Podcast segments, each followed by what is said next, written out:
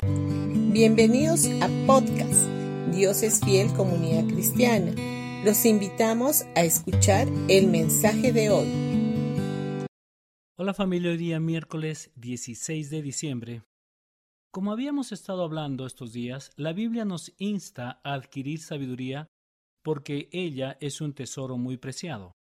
En 1 Corintios capítulo 1 versículo 30 dice, Mas por obra suya estáis vosotros en Cristo Jesús, el cual se hizo para vosotros sabiduría de Dios y justificación y santificación y redención. Es interesante notar que este pasaje donde habla acerca de todos los beneficios que hemos obtenido por medio de la obra de Cristo, menciona la sabiduría en primer lugar. La sabiduría no es simplemente algo sin mayor relevancia, sino que forma parte de la misma persona de Jesús.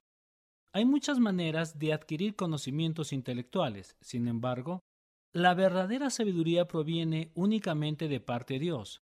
Cuando aprendemos a recibir su sabiduría, estamos en el reposo y paz. No nos inquietamos por lo que sucede a nuestro alrededor y sabemos esperar pacientemente lo que Él tiene preparado para nosotros en el momento oportuno. La sabiduría divina nos otorga gracia para tomar las decisiones correctas. Casi todos nosotros conocemos la historia de Abraham en el Antiguo Testamento, cuando, por esperar el cumplimiento de la promesa que Dios le había dado, se apresuró a hacer las cosas a su manera y tomó la decisión de llegarse a su sierva Agar, para que le diera un hijo.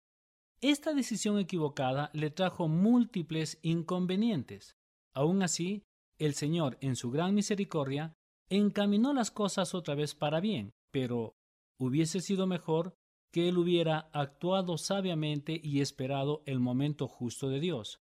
Aunque todos nosotros cometemos errores también, el Señor desea que crezcamos en sabiduría y nos otorga siempre nuevas oportunidades.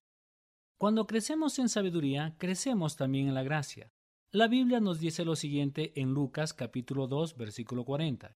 Y el niño creció y se fortaleció, y se llenaba de sabiduría, y la gracia de Dios era sobre él.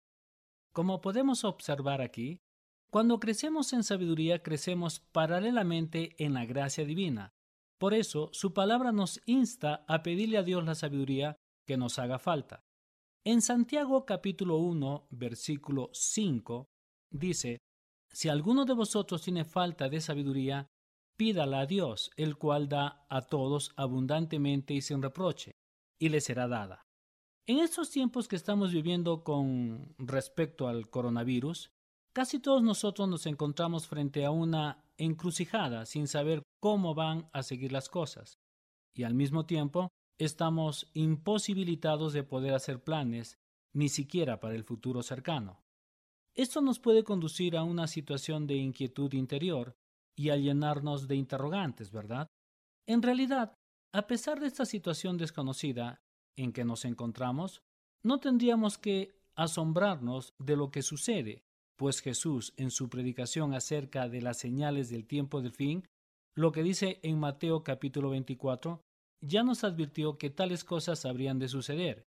En los versículos 6 al 8 dice, Oirán de guerras y amenazas de guerras, pero no se dejen llevar por el pánico. Es verdad, esas cosas deben de suceder, pero el fin no vendrá inmediatamente después.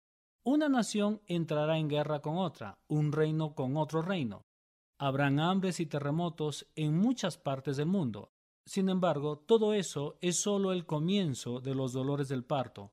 Luego vendrán más. Ahora, no tendríamos que estar preguntándole a Dios el por qué, sino que nuestra oración debería de estar orientada a pedirle su sabiduría para saber cómo manejarnos correctamente en medio de estas crisis.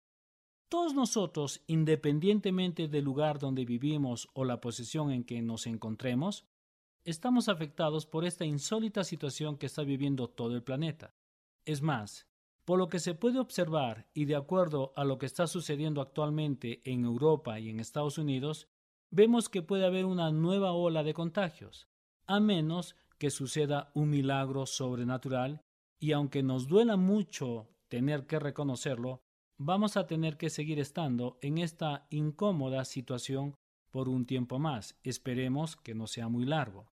Por eso, hoy más que nunca, es de suma importancia pedirle a Dios sabiduría para saber cómo volver a reorganizarnos. La sabiduría divina, la cual conlleva gracia y favor inmerecido, habrá de conducirnos al lugar correcto en el momento oportuno. Eso nos habrá de posesionar por encima de la situación y nos habrá de conceder la victoria. Por eso te invitamos a participar de los elementos de la Santa Cena. El pan que representa el cuerpo molido de Jesús para nuestra sanidad y el vino que representa su sangre derramada para nuestra redención. Puedes participar de ella todas las veces que tú lo veas por conveniente, agradeciéndole a Dios por su sabiduría en la situación específica que puedas estar viviendo. Las cosas de Dios no son para nada complicadas, por el contrario, precisamente una acción que aparenta ser tan simple y sencilla como la participación de la Santa Cena puede obrar cambios favorables en cualquier situación. Recordemos que la maldición del pecado entró en el mundo cuando Adán y Eva, los primeros seres humanos, comieron del fruto equivocado. Pero cuando participamos de la Santa Cena, estamos ingiriendo el alimento correcto y esto produce grandes cambios y milagros. Jesús, por medio de su obra perfecta a nuestro favor, solucionó el problema del pecado y tornó la maldición en bendición. Por medio, en su obra en la cruz, tenemos salvación, sanidad y provisión para todas y cada una de nuestras necesidades. Precisamente en una situación de crisis como la que estamos atravesando en la actualidad, es de vital importancia no tomar decisiones apresuradas a causa de la presión. Mi oración es que esta sabiduría de lo alto te acompañe en cada una de las decisiones que puedas tomar. Bendiciones Iglesia de Dios es fiel y nos encontramos el día de mañana.